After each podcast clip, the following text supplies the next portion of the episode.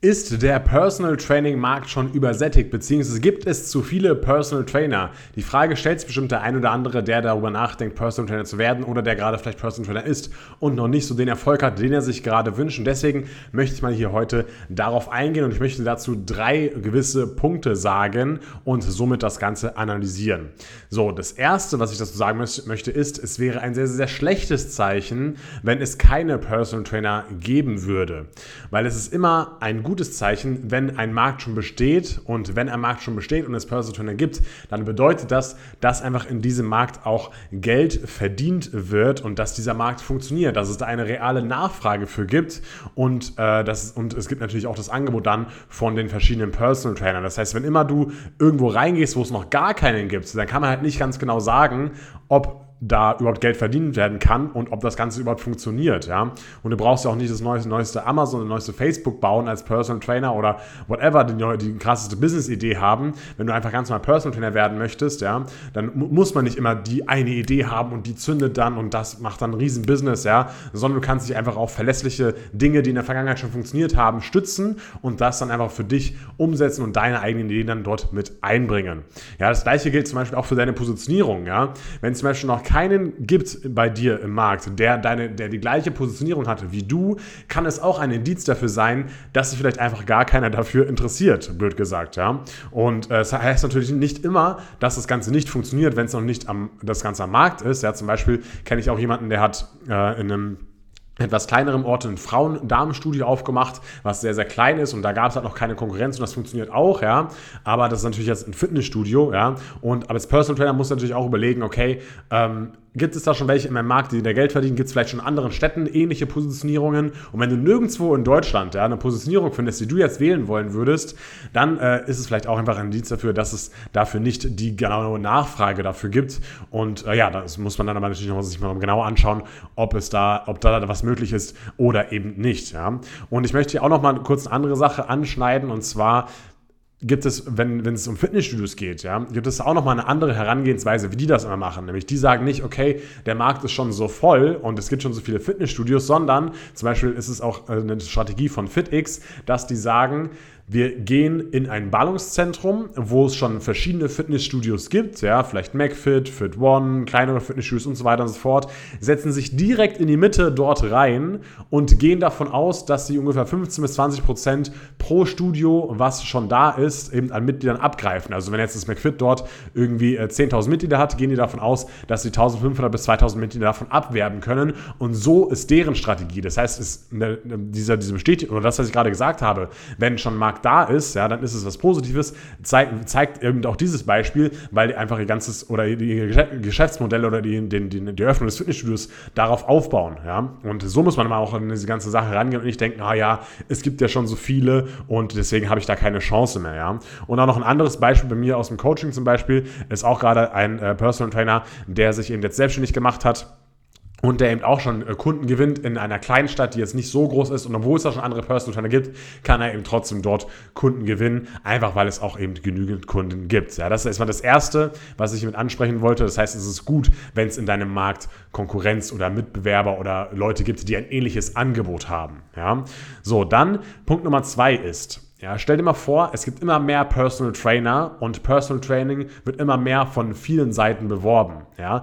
das bedeutet, dass einfach der Markt an sich immer größer wird und egal, ob jetzt Personal Trainer A, Personal Trainer B oder Personal Trainer C Werbung macht auf Instagram oder auf Facebook oder auch ähm, in, in irgendwelchen Fitnessstudios, ja, das heißt, die zahlen alle darauf ein, dass das Produkt Personal Training an sich bekannter wird und dass es, dass einfach Personal Training als Angebot immer ja, einfacher zu greifen ist und es immer normaler wird, sich einen Personal Trainer zu holen, weil es ja schon auch viele Personal Trainer gibt und weil auch eben auch viele diese Dienstleistungen in Anspruch nehmen. Ja, da kann ich auch wieder mal vergleichen bei den Fitnessstudios, wie es da eben ist. Da eben auch so, dass viele inhabergeführte Studios sagen, ja, die, die Ketten zerstören alles und ähm, die nehmen uns die Kunden weg. Aber was sie eben nicht sehen, ist, dass je mehr Ketten es gibt und je mehr Fitnessstudios es gibt, alle eben einzahlen auf das Produkt Fitness und dadurch wird das Produkt Fitness halt immer bekannter, immer größer. Und das hat man ja jetzt ja auch in den letzten Jahren gesehen, dass es immer größer wurde, außer jetzt eben dieser Knicks in den letzten zwei Jahren. Ähm, und das ist eben auch das, was geschieht. Das heißt, umso mehr Personal Training es gibt, umso mehr zahlen eben auf das Produkt Personal Training ein und deswegen wird das Produkt Personal Training immer größer. Ja? Gesamt gesehen. So, das ist halt eine wichtige Sache, die man verstehen muss. Und eine äh, letzte Sache, die man verstehen muss, ist, dass meiner, und das ist meiner Meinung nach eine falsche Herangehensweise ist, wie man eben an diesen Job, an diese Selbstständigkeit rangeht. Ja? Du musst dir nicht die Frage stellen, okay, äh, ja, es gibt schon so viele Personal Trainer und äh, das ist alles unsicher, sondern du müsstest dir eher die Frage stellen, okay, wer könnte denn meine Hilfe gebrauchen?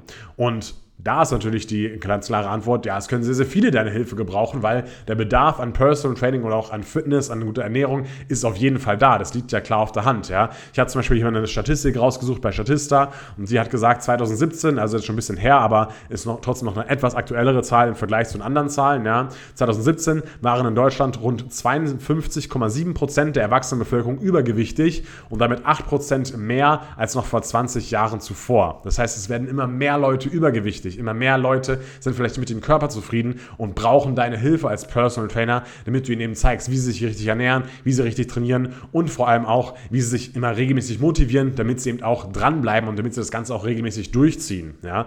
Oder auch das Thema Rückenschmerzen. Ja? 80% der Deutschen hatten schon mal Rückenschmerzen oder haben sie immer noch. Ja? Das, das behandeln wir auch sehr stark in unserer medizinischen Fitnesstrainerausbildung zum Beispiel, dieses Thema.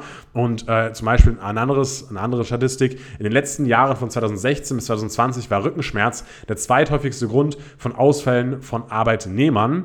Und ähm, da sieht man eben auch schon wieder, dass auch hier der Markt sehr, sehr groß ist, dass Bedarf, der Bedarf sehr, sehr groß ist. Und jetzt kannst du natürlich auch die Frage stellen, ja, okay, gut, 72 äh, 52 Prozent irgendwas äh, sind übergewichtig, aber die wollen ja vielleicht nicht alle abnehmen und wenn, haben die ja vielleicht auch nicht alle das Geld oder sowas, ja.